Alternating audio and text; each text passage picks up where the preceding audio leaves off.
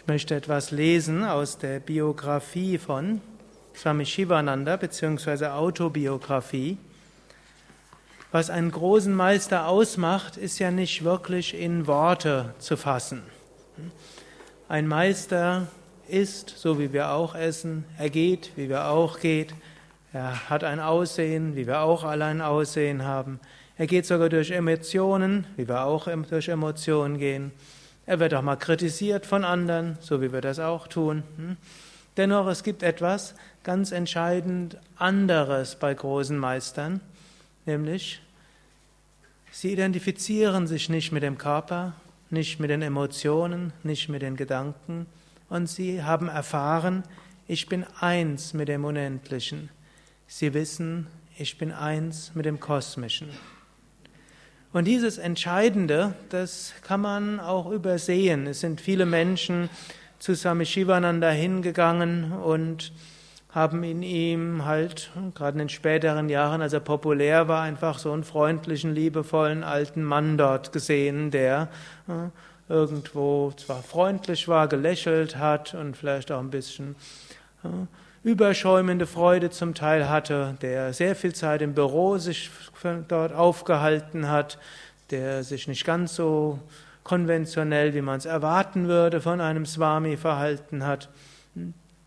Aber diejenigen, die ihn wirklich gekannt haben, waren diejenigen, die die Tiefe seines Wesens gespürt haben.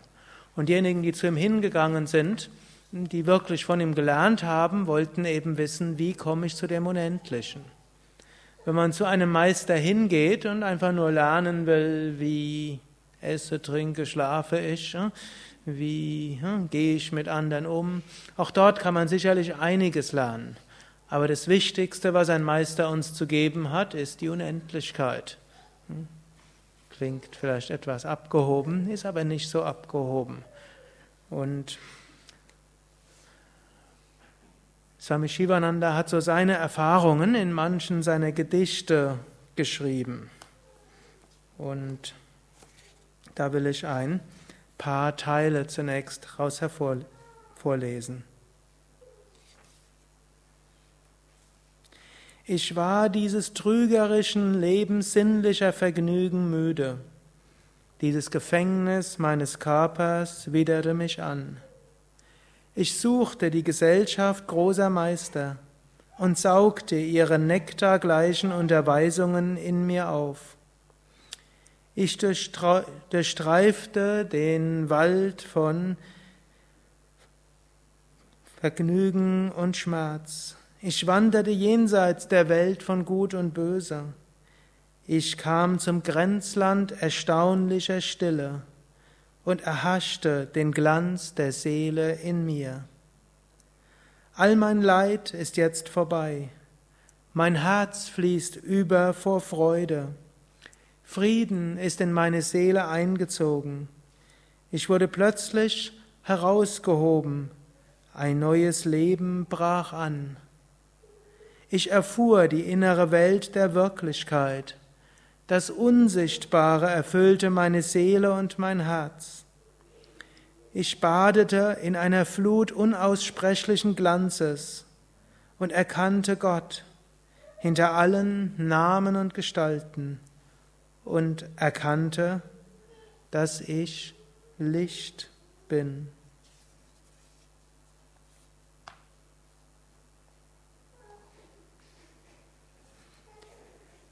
Ich habe das Spiel des Lebens abgeschlossen. Durch die Gnade Gottes und des Satguru bin ich ungebunden und frei. Zweifel und Täuschungen sind verschwunden. Ich bin frei und glückselig für immer. Ich bin frei von Furcht, da ich in diesem Zustand der vollkommenen Einheit ruhe. Ich bin berauscht von Brahman. Ich habe Vollkommenheit und Freiheit erlangt. Ich lebe im reinen Bewusstsein. Ich habe das Spiel des Lebens abgeschlossen.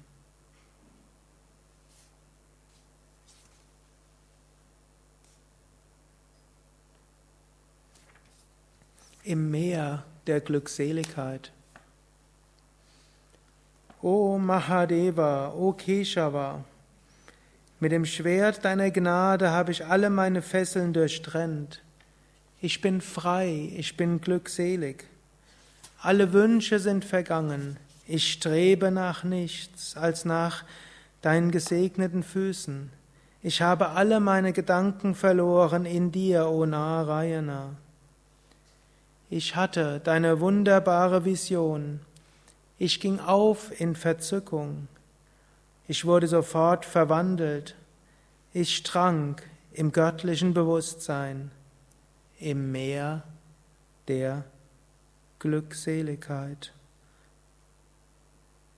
Dankbarkeit, Dankbarkeit, o Vishnu, mein Gott.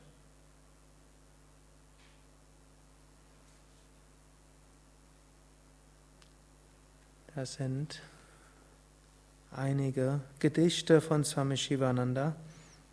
Eine gehören zu meinen Lieblingsphasen oder Seiten in diesem Buch Autobiografie von Swami Shivananda.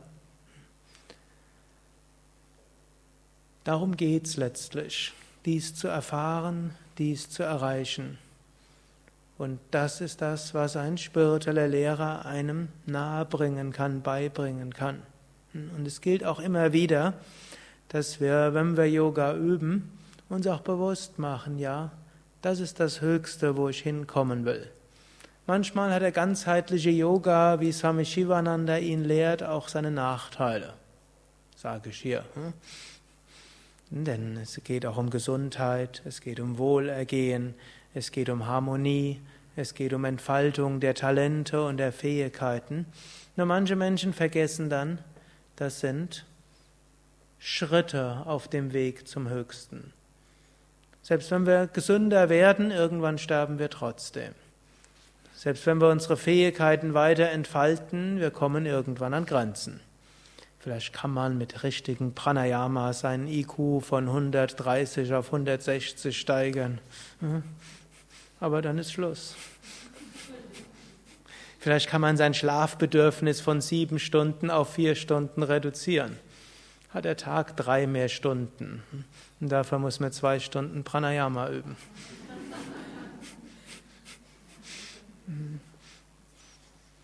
Vielleicht gibt es so viele andere Dinge, die wir, vielleicht haben wir mehr Zugang zu unserer Intuition und spüren die tiefen Wünsche unserer Seele. Hm? Manchmal kommen wir dann Konflikte mit den Menschen um uns herum. Hm? Hm? Also, das sind auch alles Dinge, die auf dem Weg hilfreich sind. Das heißt ja nicht, dass sie wertlos sind. Swami Shivananda hat sie ja gelehrt, wir geben sie hier auch weiter. Nur wir müssen aufpassen, das sind Same Vishnu hat mal gesagt, Spielereien auf dem Weg. Und Spielereien sind auch schön. Hm? Welt ist ein Spiel und so spielen wir auch dieses Spiel. Besser wir spielen das als hm, rajasigere oder tamasigere Spiele. Hm? Nur über all diesen Spielen gilt es nicht zu vergessen, was ist die Essenz des Yoga? Was ist die Essenz des, der Spiritualität? Da geht es darum, das Unendliche zu erfahren. Und das ist das, was große Meister uns geben können. Und wenn man in der Gegenwart eines Meisters ist, sollte man sich daran erinnern und darauf einstimmen. Ariam Tatsat.